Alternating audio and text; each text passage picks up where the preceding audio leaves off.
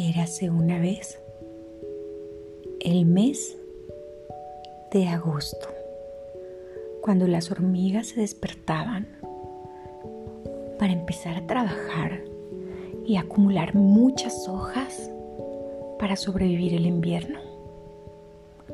Había una en específico que no entendía por qué tenían que ir todas juntas.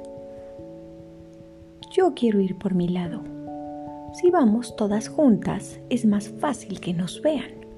En cambio, si fuéramos cada una sola, nadie se daría cuenta de en dónde se encuentra el hormiguero, le decía la hormiga a su papá.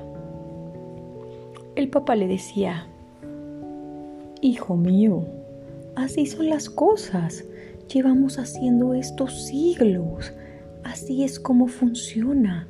No intentes cambiar las cosas. Pero ¿por qué no, papá? ¿Por qué no intentarlo? Yo no me voy a ir con ustedes. Así fue que ese día la hormiguita que se llamaba Tuni decidió irse sola. En el trayecto se perdió. Encontró un bosque enorme con miles de hojas de todo tipo y llevaba cargando sobre de él una hoja de más de cinco veces su tamaño. Tenía razón. Nadie la podía ver y nadie la iba a seguir hacia el hormiguero, pero se había perdido. Tuni lloró y lloró y lloró. Empezó a llover y con la hoja se cobijó. Después comió algo y siguió su camino. Gracias al olfato de las, de las hormigas, logró encontrar de nuevo el hormiguero. Llegó y le dijo a su padre, ¿cómo te fue? Mal, papá, me perdí.